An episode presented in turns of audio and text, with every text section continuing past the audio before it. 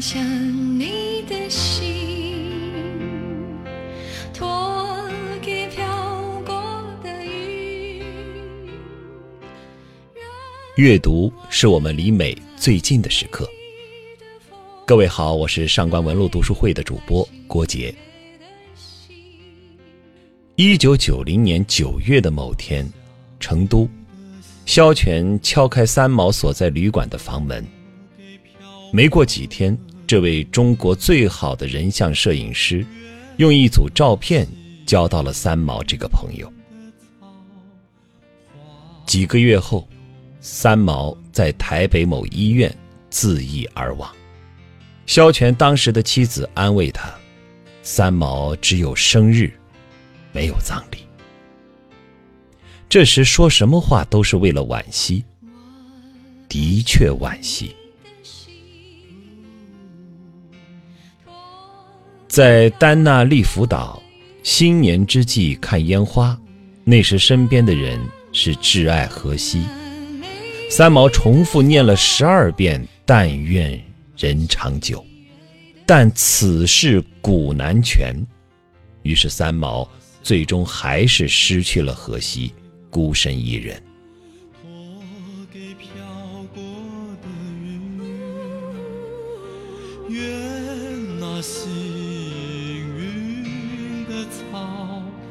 化为永恒的绿。我除了感谢，我还是感谢。真是希望三毛在天上看到你为他所做的，他一定在上面跟你平常两个人在一起一样，他会大笑。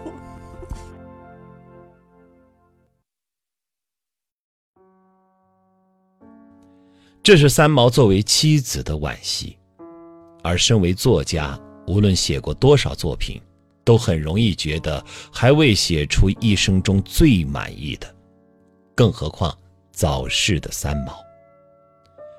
从这种身份来讲，三毛的离开也是惋惜。但是不作为任何角色的三毛，仅仅作为他自己，这半生已经够尽情。如同他曾经说的那样，生命。不在于长短，而在于是否痛快的活过。三毛的父亲后来评价说：“我想这个说法也就是，确实掌握住人生的意义而生活。在这一点上，我虽然心痛他的燃烧，可是同意。有些死亡，对于死者本身其实未必是遗憾。所以三毛。”你永远都只有生日快乐。当年萧全给三毛拍的第一组照片，三毛并不满意。三毛说：“很好看，但这个不是三毛。”第二天，萧全再拍了一组，在成都的青石板街间，在破落的茶馆中，在斑驳的木门前。有赤着脚的三毛，发呆的三毛，和人讲价的三毛。曾经那么多足够漂亮的、吸引的、开怀的种种，三毛不要，他一眼抓得到最真的。那最真的，是他的落拓不羁、落魄、倔强。三毛说：“这不是完整。”而是完美，你知道吗？我十几二十岁就梳着短发，背着包，满世界死漂，十几年过去了，还是我一个人。你瞧，这是一个多么倔强的女人。他还说：“小泉，为什么那些记者那么傻？他们从来不抬头看你，只是扔给你一堆问题，然后低着头写字。”三毛是不求深刻，只求简单，而世人总是把简单的问题复杂化。有些人，其实你只需要多看几眼他的脸，所得的讯息就比从他本人口中挖来的答案还要真。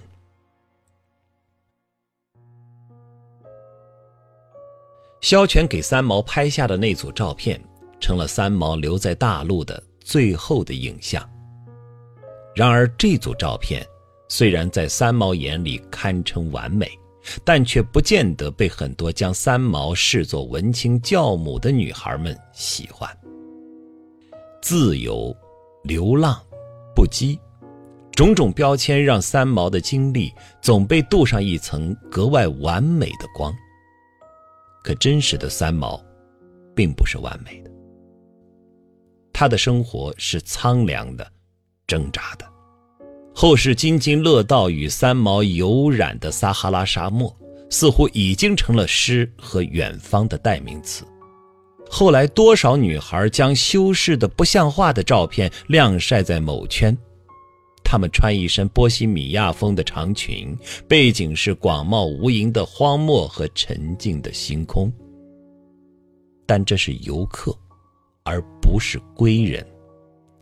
三毛在沙漠不是旅行，而是长期的居住。在那里，物质是匮乏的，环境是荒僻的，邻居是蒙昧的。一次，他甚至坦言：“无论我怎么努力在适应沙漠的日子，这种生活方式和环境已经忍受到了极限。”我并不再否认我对沙漠的热爱。但是我毕竟是人，我也有软弱的时候。的确，刚来的时候，荷西忙于工作，三毛总要一个人去外面打十公升的淡水，往往没走几步就在烈日下汗流如雨，提水提的脊椎都痛了。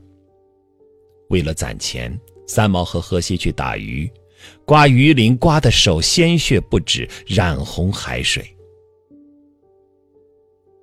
她其实不是个只会在自己小天地做梦的女人，她用自己的倔强忍受着苦行。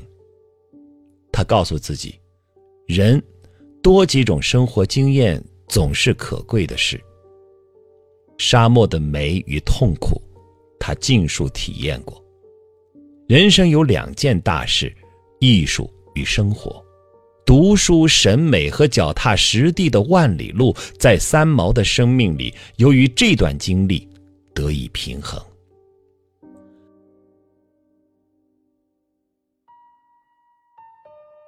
三毛这一生无憾，也因为于人于己都是对得起。他为人朋友，绝不肯添麻烦。一次和几个朋友在荒野夜宿。三毛突然胃痛，为免拖累几位朋友，他决定留字条，独自下山。不想中间却吵醒了朋友。朋友得知他胃痛，想送他，他谢绝，坚持自己下山，并说出心声：友谊是自由，如果成了负担，便不好做朋友。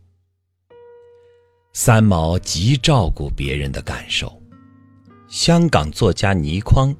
有次参加了一个文艺座谈会，在场的人都要自我介绍，一桌人站起来都自报学历，不是某某大学比较文学博士，就是某某大学哲学博士。倪匡站起来，说自己是初中毕业，座中一片哑然，但三毛一下子站了起来，大声道：“小学毕业。”三毛大方的解释说。自己的正式学历的确是小学毕业。后来回忆起这件事，倪匡还感叹三毛救了自己，令别人尽情是三毛的善解人意。但是在交往中，三毛要求自己也要尽情，凡事不能一味退让。住在撒哈拉时，邻居常常来借东西，有时甚至不还。一次，一个叫拉布的女孩拖着一只血淋淋的骆驼来敲门，小女孩直接说：“我妈妈说，这只骆驼放在你冰箱里。”三毛的冰箱只有鞋盒一般大，他机智回应：“拉布，告诉你妈妈，如果他把你们家的大房子送给我做针线盒，这只骆驼就放进我的冰箱里。”沙漠里的人医疗观念差，饱受小病小痛的折磨。三毛长期无偿地送给他们一些药，但是善良不代表任人欺凌。初到沙漠时，三毛将自己简陋、多有破损的家，费尽心血，用自己独特的审美办得很艺术，很多人因此慕名而来。结果房东见自己的破房子似乎涨了身价，趁机来加房租。三毛心里想告诉他你是只猪，但终究没说一句话，拿出合约书来，冷淡地留在房东面前，镇定自若地说：“你涨房租，我明天就去告你。”房东反击，三毛又说：“你不是好回教徒，就算你天天祷告，你的神也不会照顾你。现在，你给我滚出去！”说完，三毛不理会房东的叫骂，将家门重重关上。平日温和善良的三毛，捍卫自己权益的时候，也是大快人心的。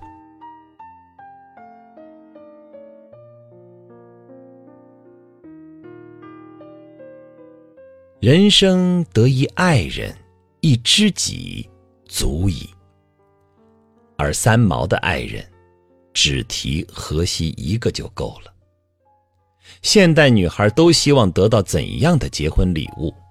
贵重的钻戒或房屋？荷西和三毛在沙漠结婚，婚礼临近时，荷西抱回来一个大盒子。三毛打开一看，是一副骆驼的头骨。面对这样惊悚可怖的礼物，三毛却盛赞：“真豪华。”荷西不愧是我的知音。所谓爱人，懂得便是好的。朋友，三毛也有太多。古龙是三毛的好友。一天晚上，在古龙家，三毛穿露肩的衣服，露出雪白的肩头。倪匡和古龙搞怪。偷偷跑到他身后数一二三，两人一起在三毛左右肩各咬一口。可爱的三毛也不生气，只是哈哈大笑道：“好啊，你们两个须有一个要了我。”两人立刻剪刀石头布，一个说输的要，一个说赢的要。三毛说：“一个好，一个坏。”古龙以手击额。他头大额广，啪啪有声，顷刻额上红了一片，平呼喷死了。三人笑成一团。正因为忍熟至此，所以才有了生死之约。这是倪匡的原话。所谓生死之约，是三人的一个怪异约定。因为对生死的看法相似，都认为死亡之后人有灵魂。他们就立下生死契约：如果谁先离世，灵魂要回来告诉生者另一个世界的事。后来古龙离世，座中几人的挽联，唯有三毛的最动人：来的多彩多姿。去的无影无踪，不忘人间罪已遭。彼岸或许微微，安心稍待片刻，我们随后带酒来。后来，三毛和倪匡在古龙葬礼上，一面痛饮，一面仍念念有词：要记得这生死之约哦。四十九天后，倪匡、三毛在台北小楼燃烛等待，结果是空等。这生死之约未复，几年后，三毛也匆匆离世。三毛还有一位挚友许浩平，他被三毛称为“小熊”。他应该是三毛真正意义上的密友。三毛在过世前一周，和他打电话会讲七八个小时。最好的朋友都最会比喻对方。小熊说：“三毛像有三百七十五个房间的旅馆那样丰富，需要三百七十五把钥匙才能走进它。”后来记者采访小熊，他说：“那二百多把，三毛给了荷西。至于剩下的那些，三毛自己在给小熊的信中写过。如果不是自制心太强，小熊你也知道，我那一批三百七十五个钥匙，起码有一百把要交给谁？其中‘自制心’三字。”总看的人心中一梗，似懂非懂。后来不知道哪一年开始，小熊公布与三毛曾经的通话录音。三毛总和小熊畅谈，从谈自己的作品到谈自己的软肋。很多人是第一次听三毛说话，不知道原来这个倔强的女子。竟然有那样温柔绵软的声音。几段录音中，我印象最深刻是那一段。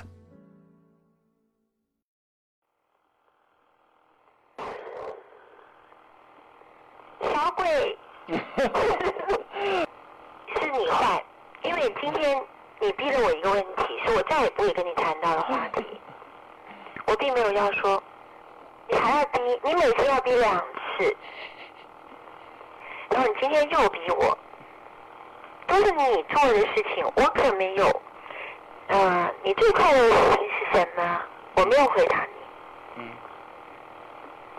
你就可以放弃了，因为你也是你的职业，也是你的经验。你知道我不愿意回答，你就不可以再问。你再逼我，你就逼出了一个真诚的我来。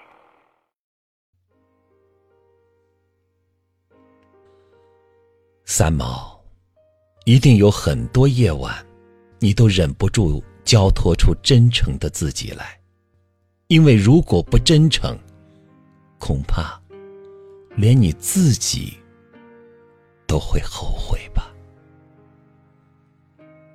没有葬礼的三毛，七十六岁，生日快乐！